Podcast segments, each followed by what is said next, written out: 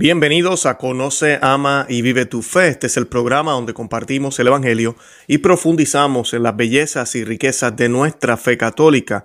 Les habla su amigo y hermano Luis Román y quisiera recordarles que no podemos amar lo que no conocemos y que solo vivimos lo que amamos. Y en el día de hoy voy a tener un programa que en cierto sentido es continuación de un programa que estuvimos haciendo no va mucho con el señor Xavier Aviral a quien estuvimos hablando de los tres días de oscuridad, estuvimos hablando del Padre Pío, del Santo Padre Pío, y pues obviamente sale el tema de las velas. Eh, además de eso, pues estamos muy cerca del Día de la Candelaria, el 2 de febrero, pues si usted no lo sabía, es el día que se bendicen las velas. Eh, tradicionalmente las velas que van a ser utilizadas en la iglesia es un día donde se hacen una bendición especial a las velas. Y pues las velas usualmente, usualmente se supone que sean de por sí. Hoy vamos a estar hablando de que dice la, la ley de la Iglesia Católica y lo que sugiere, que todavía lo sugiere, es que las velas estén confeccionadas de cera de abeja. Y es interesante ver porque en la historia de la iglesia las abejas han tenido que ver muchísimo. Así que en todo esto de los tres días de oscuridad, aprendiendo de todas estas profecías, que como ya he dicho muchísimas veces, Todas estas profecías las tomamos como lo que son. Muchas son de algunos santos, como Santa Hildegarda, que ha hablado de los días de oscuridad y de otras cosas. Eh, tenemos también algunos que no son santos, son beatos. Eh, uno las toma como lo que son. Eh, son profecías que nos están tratando de dar luz para lo que sí está profetizado en la Santa Biblia, las Sagradas Escrituras, y que es infalible. Y también las Sagradas Escrituras nos habla de estos eventos eh, pero no tenemos tantos detalles. Y de ahí es que vienen los profetas también a darnos un poco de luz, no a cambiar ni a añadir doctrinas ni a traer novedades, sino a darnos un poco de luz a lo que tal vez eh, va a suceder pronto o en unos años o no sabemos cuándo. Y esto nos ayuda a santificarnos, a prepararnos, a tener fe en Dios. Y pues uno de los temas importantes, tenemos eh, dos personas mayormente que nos hablan de las velas de, confeccionadas de cera, que son Marie Juliette Yageni, y tenemos a Palma María de Oria. Y pues ellas mencionan las velas en estos días, van a haber unas velas benditas, que quien las tenga y esté en gracia, esas velas no se van a apagar, eh, van, a, van a estar ahí disponibles porque no va a haber electricidad, no va a haber nada va, todo va a estar oscuro. Y pues eh, el tema siempre es, ok, Luis, yo no, ¿por qué de abejas? ¿Por qué las velas de abeja, eh, de cera de abeja? Eh, yo no sabía eso. ¿Por qué? Yo tengo de las velas regulares, ¿qué hago?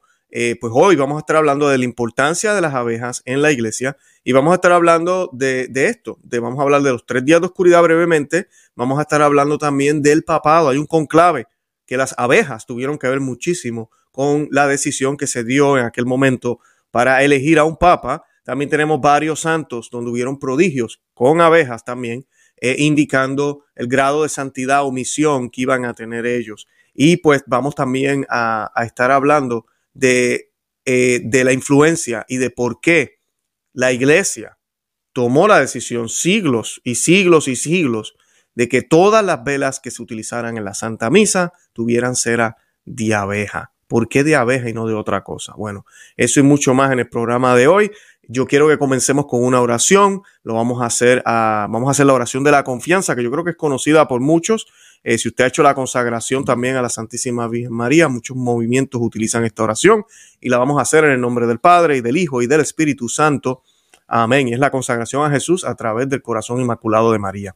Y pues dice, acepta querida Madre y Reina mía toda mi persona y cuánto con la gracia de tu querido Hijo he podido hacer de bueno. Yo mismo no soy capaz de conservarlo, dadas mis debilidades e inconstancia y la forma en que me combaten continuamente mis enemigos espirituales.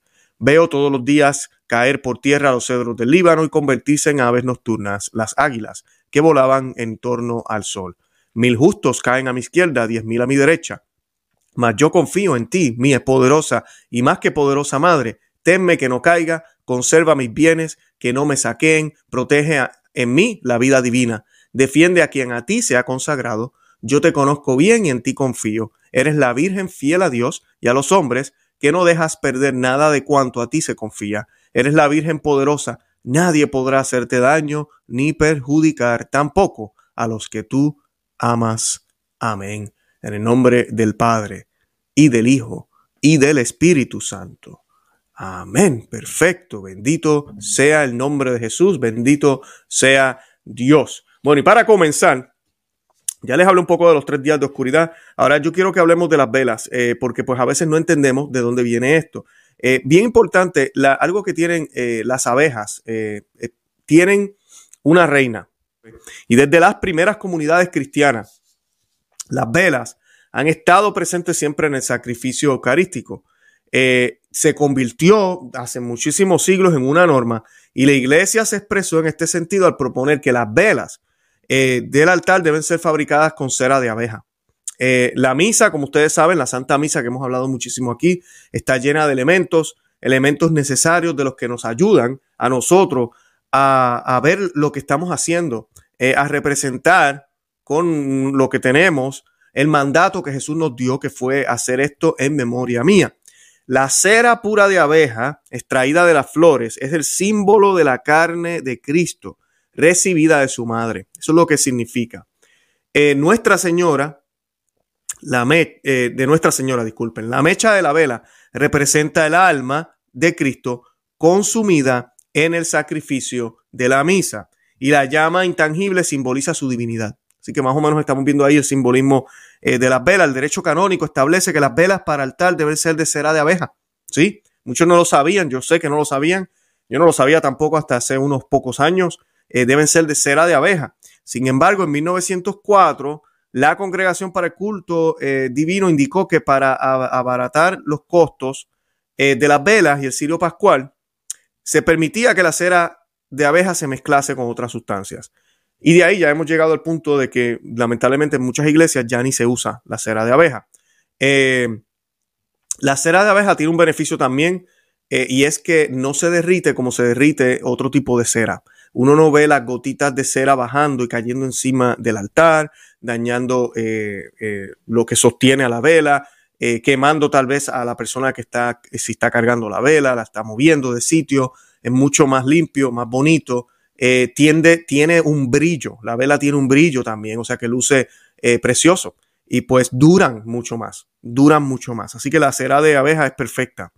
el manual litúrgico también establece que las velas para el altar deben ser blancas, lo que se consigue con una mayor proporción de cera de abeja, pero el color puede variar atendiendo a las etapas del año litúrgico, que ellos hablan, ¿verdad? Los colores que tenemos en el año litúrgico, como cuaresma, adviento, pascua, así como la de la celebración que se esté dando.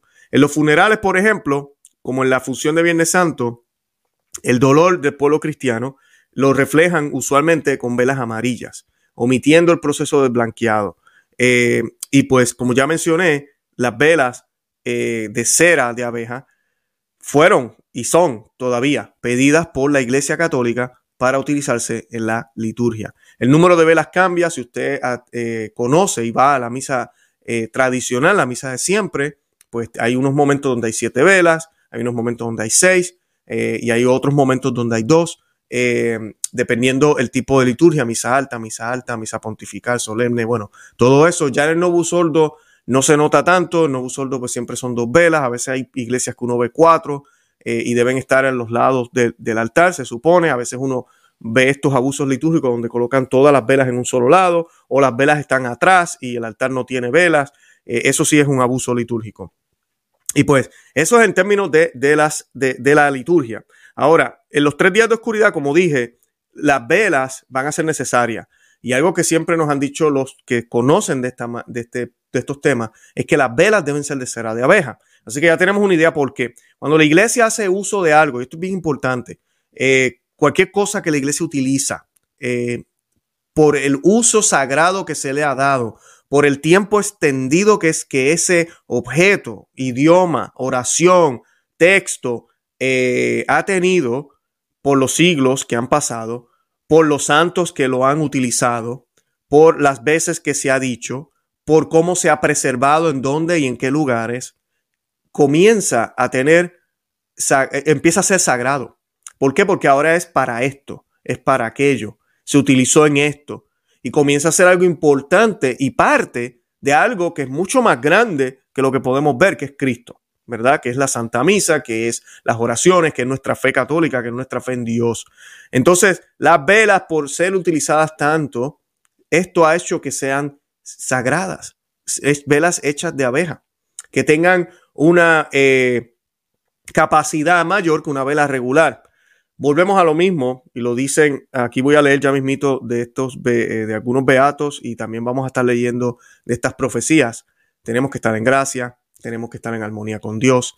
Usted puede ser, si usted es el pecador más grande del mundo y usted tiene una abeja de cera, eh, una vela de, de, cera de abeja y usted la enciende, créame que no lo va a ayudar en nada porque pues usted vive una vida de pecado. Pero eh, sí, hay unas hay unas eh, temáticas en la Biblia. Yo quiero irme al Antiguo Testamento hoy, en el, en el programa que hicimos con el señor Xavier, ese fue más por el Apocalipsis. Y también hablamos del Antiguo Testamento, de por sí hablamos de este episodio, pero yo quiero tocar eh, Éxodo 10, 21, 23, que dice lo siguiente, dice, el Señor dijo a Moisés, extiende tu mano hacia el cielo para que Egipto se cubra de una oscuridad tan densa que se pueda palpar. O sea, la oscuridad es tan y tan fuerte que se va a poder palpar, se va a poder sentir. No solo que no veo, es que va a ser como, como, como si me hubiesen tirado una sábana encima. Eh, Moisés extendió su mano hacia el cielo y una profunda oscuridad cubrió todo el territorio de Egipto durante tres días. Miren eso, tres días de oscuridad. Todo ese tiempo estuvieron sin verse unos a otros y sin que nadie pudiera moverse en su sitio. Pero en las viviendas de los israelitas había luz. No habla de velas, pero dice que en la vivienda de los israelitas había luz. Yo lo he hablado aquí muchísimo también en, la, en el programa, los tipos, la prefiguración, no, no prefiguración, pero la, los tipos, o sea, que la tipología que tenemos en la Biblia, donde cuando vemos algunas historias del Antiguo Testamento apuntan hacia lo que está por suceder. Y las que suceden en el Nuevo Testamento, si conocemos las del Antiguo Testamento, podemos entender con mayor claridad su propósito. Y es interesante ver que solo el pueblo de Dios tenía luz. Y eso es lo que va a suceder, es lo que Santa Idegarda nos hablaba en sus profecías también, que el pueblo de Dios va a estar protegido, va a saber exactamente qué hacer, dónde estar, va a tener las herramientas necesarias, sobre todo espirituales, pero también herramientas lo que necesitemos, alimento, eh, eh, casa, donde dormir, seguridad, todo eso lo vamos a tener, porque Dios se cuida, cuida siempre de su pueblo. Y pues quise traerlo a colación por la luz, oscuridad y luz. Y si va a ser un evento catastrófico que el Señor nos proteja y no va a haber electricidad, pues las únicas luces que vamos a poder tener van a ser eh, de velas, de velas, y deben ser de cera de abeja. Eh, Palma María de Oría, fallecida en 1863, dijo, la atmósfera será infectada por innumerables demonios que provocarán la muerte de enormes multitudes de impíos y hombres malvados. Las velas benditas, solo ellas, podrán proporcionar luz y preservarán a los católicos fieles de la inminente y cruenta calamidad. María Juliette Jageni, eh, que falleció en 1941, por esto lo dijo en los 1800, la vela de cera bendita, ella únicamente proporcionará luz durante aquella noche horrible. Una sola vela, dijo ella, alcanzará para que dure esa, para que dure toda la noche. En los hogares de los malvados y blasfemos, las velas benditas no darán luz. Lo que les decía al principio, María eh, Julia Yaheni, hay que hacer un programa sobre ella. Ella, te, ella fue estimada y tuvo el apoyo del Papa, eh, tenía todas las estigmas y fue apoyada por el Papa León XIII y el Papa Pío XII. No está beatificada ni nada de eso todavía, pero el caso de ella es extraordinario. Y pues eh, eso es un poco ahí de lo que, de lo que podemos encontrar sobre, sobre las velas y los días de oscuridad. Entonces, como dije ya, lo que la iglesia ha utilizado, como el latín, por ejemplo, las oraciones, son sagradas por la autoridad que tiene la iglesia y por el uso que le dieron personas santas por miles y miles de años y por el uso y por la forma en que acercaron a las personas a Dios. O sea que por ende, una vela hecha de cera de abeja es más efectiva cuando vamos a hacer este tipo de oraciones y bendiciones y la iglesia entiende esos símbolos y entiende esa importancia porque todo es mucho más de lo que pensamos y no podemos ser relativistas y simplemente da lo mismo, cualquier cosa es igual. No, cualquier cosa no es igual. Para Dios, el minuto, la hora, el momento, las circunstancias, eh, todo es importante. Cada mínimo detalle es importante para Dios. Tan importante que cuando hablo de estos detalles siempre le pido a las personas que miren sus dedos. Miren sus dedos y verán sus huellas digitales. Esas huellas digitales no se van a repetir, ni, ni han existido antes que tú existieras, ni volverán a existir. Así de detallista es nuestro Dios. Así de detallista es. La fiesta de la Candelaria está a punto por, por llegar y quiero hacer la exhortación a los que me están viendo que ojalá en su iglesia, pues me imagino yo que hacen, eh, celebran la Santa Misa y pues tienen esta bendición de las velas. Eh, las velas deben ser de cera de abeja, es la fiesta de la purificación de Nuestra Señora, eh, que se conoce como Candelaria, y fue un día muy importante y siempre ha sido un día muy importante para los católicos. El término Candelaria proviene de la costumbre de bendecir velas y tener procesiones a la luz de las velas en ese día. Las iglesias en, en antaño se llenaban de velas encendidas y todavía lo hacen en muchos lugares, creando una especie de mundo de luz de, eh, distinto para honrar a Nuestra Señora, pero también a Jesús. Incluso muchas parroquias conservan alguna de estas costumbres, como ya mencioné. La idea es que cuando el día de la purificación de la Santísima Virgen María, San José y María entran al templo y entran con, con la luz, con la luz más grande que jamás ha venido en este mundo lleno de oscuridad. Y esa luz es Cristo. Entonces Simeón estaba esperando por la venida del Señor, la profetisa Ana también, y pues esta luz llega, llega por fin y llega a dónde? Llega al templo. Entonces cuando se celebra esta fiesta de la purificación o el día de la Candelaria, es exactamente lo mismo. Queremos darnos cuenta de que la luz del mundo ha llegado y que está entrando ya ahora al templo manifestada. Eh, las, las velas que se van a utilizar durante todo el año eh, se, se bendicen ese día eh, y son bendecidas en una ceremonia, disculpen, que tiene aproximadamente cinco oraciones, se hace el canto de los asperges, que si usted va a misa tradicional, me imagino que sabe de lo que estoy hablando, eh, seguida de una profesión de luz de velas. al principio, cuando el padre bendice, que a veces en el no soldo esto lo hacen también, pero no, no se percibe igual. Eh, luego de eso es que se hace esa, esa procesión. Y pues en el pasado se solía hacer incluso, si había un cementerio cerca, se solía pasar por, por, las tumbas de los muertos alrededor de ellos y luego llegar a la misa. ¿Por qué? Porque las almas de los fieles difuntos, algunas estarán en la, en la gloria eterna, ya gozan de esa luz, pero muchas de ellas están todavía purgando. Entonces la luz, nuestras oraciones brindan luz para que puedan salir y llegar a esa luz eterna que tanto están esperando. Eh, esta procesión eh, también eh, nos recuerda lo que ya mencioné, el acto de San José, Simeón y Ana en traer a Cristo, la luz de la revelación a los gentiles, al templo. y pues en uno de los sermones, San Bernardo dice, en su, uno de sus sermones sobre la purificación, la procesión de esta solemnidad, está hablando de esta procesión de velas. La hicieron primero estos cuatro, que luego se haría para alegría de toda la tierra, en todo lugar y para toda nación. No nos sorprendamos de que entonces sea tan poco, porque el que llevaba, porque el que llevaba era pequeño. Además, todos los que estaban en ella eran justos, santos y perfectos. No había un solo pecador. O sea que siempre ese llamado a la conversión, siempre, siempre, siempre. Ahora, aparte de los símbolos, como ya mencioné, para la Iglesia Católica y para nosotros debe ser bien importante las señales. Y las señales que los santos nos han dado y con las abejas es impresionante. Voy a hablar de algunos hoy brevemente. Voy a estar hablando aquí de Santa Rita de Casia, que algunos tal vez no, no sabían, eh, pero quiero que sí mencionar que las abejas tienen varias características. Son laboriosas, viven en una gran familia, bien organizada, protegen su hogar y pues obviamente proporcionan cera y miel. Y son criaturas maravillosas, muy, como dije ya, muy organizadas e inteligentes. Eh, los padres de Santa Rita eran campesinos y la llevaban desde recién nacida al campo. Un día, mientras la pequeñita reposaba a la sombra de un árbol, y escúchese en esta historia, en su cesta, un enjambre de abejas se puso a entretenerla. Un enjambre de abejas, si algo así pasa con mis hijas, yo creo que uno se asusta, ¿no? Uno ve las abejas venir.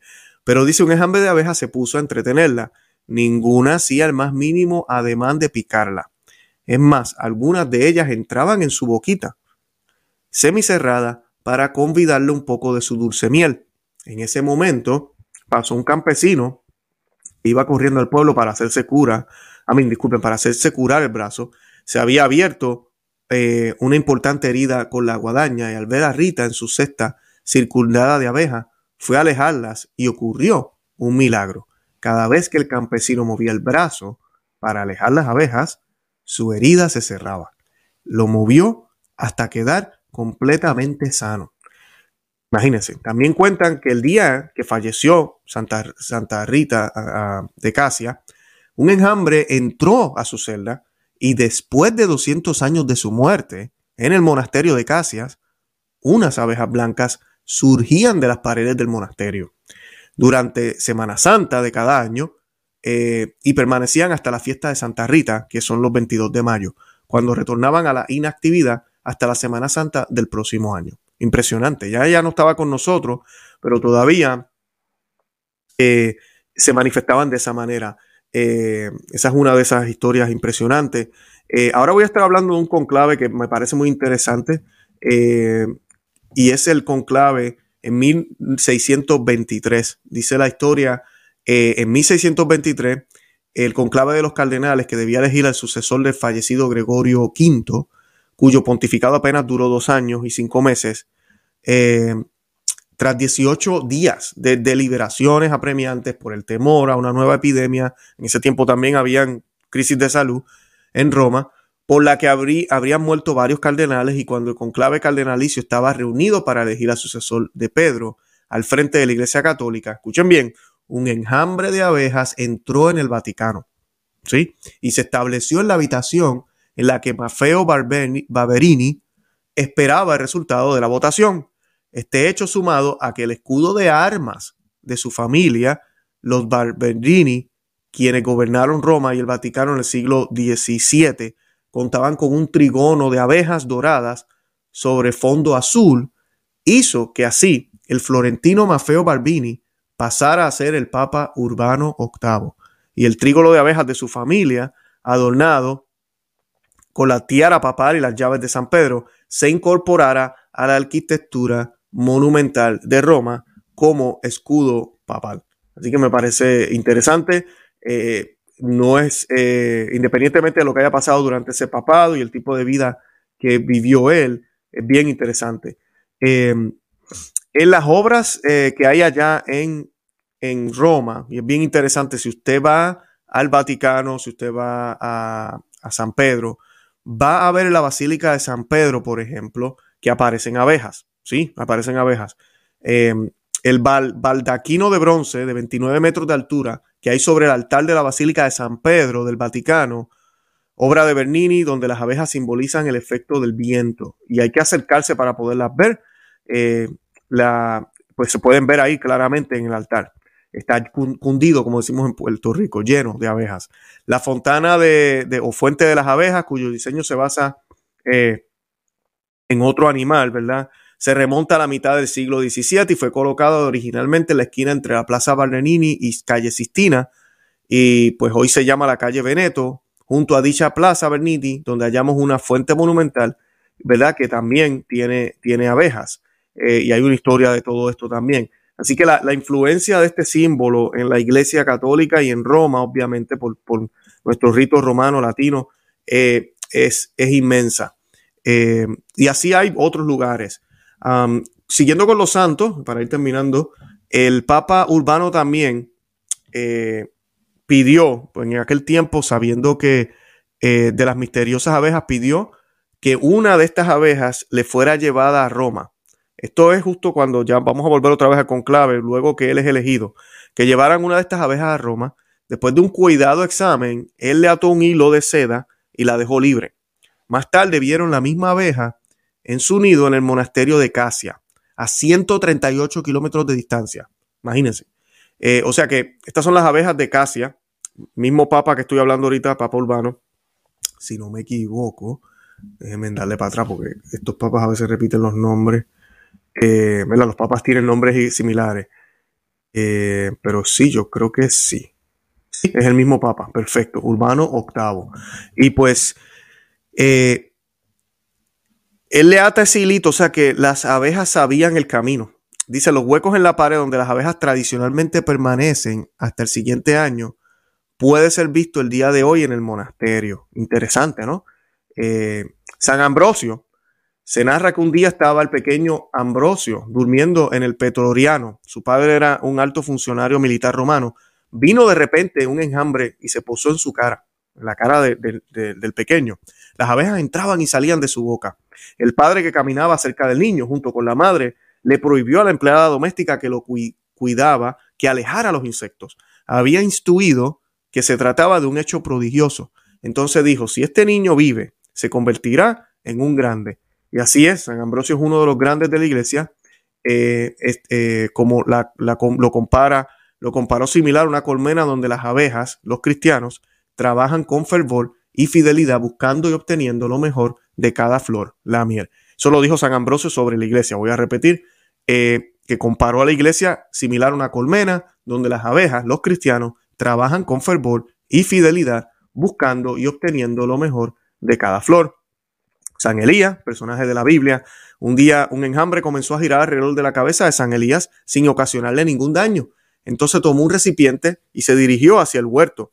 Casi todas las abejas se aglutinaron en el recipiente. El santo vio en ese hecho cómo el, futuro de sus monjes que habrían eh, continuado a vivir en comunión fraterna y solo unos pocos se perderían en el camino. Lo vio como un presagio. Eh, San Bernardo de Clavajar, Claravajal, también se relaciona con las abejas. San Bernardo de Clavajar, llamado doctor melífuo, boca de miel, porque dicen que sus prédicas eran como golosinas dulces. El santo tenía el don de transmitir la experiencia de Dios con tal dulzura e intensidad que los demás podían saborearla. Y también Bernardo de Claravajal eh, habló, Claraval, Claraval, habló varias veces de las abejas, considerándolas un símbolo del Espíritu Santo que vuela y se alimenta del perfume de las flores. Interesante, excelente. Y de estas historias hay muchísimas más. Así que yo les exhorto, estamos cerca del Día de la Candelaria, tal vez un poco tarde para usted, pero que consiga sus velas de cera de abeja, que tenga un buen inventario en su casa. No estoy diciendo que se vuelva loco y gaste todos sus ahorros, pero que tenga una buena cantidad, la tienes ahí guardada para cualquier cosa y que, si es posible, las velas que tengan en sus hogares, eh, las que más puedan, sean de cera de abeja. Hable con su sacerdote, ojalá pues todo esto lo estén haciendo en su parroquia. Yo sé que en parroquias tradicionales este tipo de cosas es muy importante. Nosotros no ponemos la fe en objetos, la fe la tenemos en Cristo, cimentada en Él, el único mediador eh, entre Dios y los hombres. Eh, pero, yo no sé ustedes, pero cualquier otro recurso que el mismo Jesús nos provee a través de su iglesia, a través de sus santos, a través de sus prodigios, a través de sus señales, mira, yo voy a aprovecharme yo voy a aprovecharme y lo voy a utilizar, porque yo soy pecador, todos somos pecadores, pecamos, caemos, volvemos y nos levantamos, y el Señor en su misericordia nos sigue proveyendo herramientas, que algunas sí da trabajo, hay que buscar, hay que hacer, hay que estudiar, hay que hacer tal cosa, seguir tal rutina, pero mira, hay que hacerlo, y lo hacemos con todo el amor hacia Dios, para que de esa manera ejercitando nuestra disciplina, ejercitando nuestras virtudes, ejercitando nuestras acciones, ocupando nuestro tiempo en las cosas de Dios, podamos acercarnos cada día más a Él. Bueno, yo los invito a que se suscriban aquí al canal, a Conoce, Ama y Vive tu Fe. También que se suscriban a mi segundo canal, que se llama Perspectiva Católica con Luis Román. Gracias por el apoyo que me siguen dando, seguimos creciendo. Invito a los miles que nos ven que no se olviden suscribirse al canal. Mucha gente me ve, pero no están suscritas. Suscribirse es gratis, yo no le cobro nada a nadie suscríbase. La suscripción es gratis en YouTube y lo bueno de suscribirse es que le manda una señal a YouTube, le deja saber, este canal me gusta y pues más personas van a recibir la recomendación que tal vez eh, siguen o ven lo mismo que ustedes observan. Y pues esa, de esa manera crecemos cada día más. Y les pido que le den me gusta, que le den eh, a los thumbs up, al dedo, al pulgar, eh, que le den me gusta por favor, para que también YouTube sepa que el video es de su agrado. Los invito también a que me sigan por los medios sociales en Facebook, Instagram y Twitter. Por allá también me paso compartiendo información escrita y de otros medios. Eh, y también estamos en Telegram. Eh, nuestro canal en Telegram, que también está creciendo muchísimo. Los invito a que me sigan por allá y así no se pierden nada. Yo también les hago, les envío notificaciones por esos medios para que no se pierdan ni un solo video de los que publicamos por acá en YouTube eh, y en otros medios también que nos encontramos. Y nada, de verdad que los amo en el amor de Cristo. Y Santa María, ora pro nobis. Que Dios me los bendiga. Bye bye.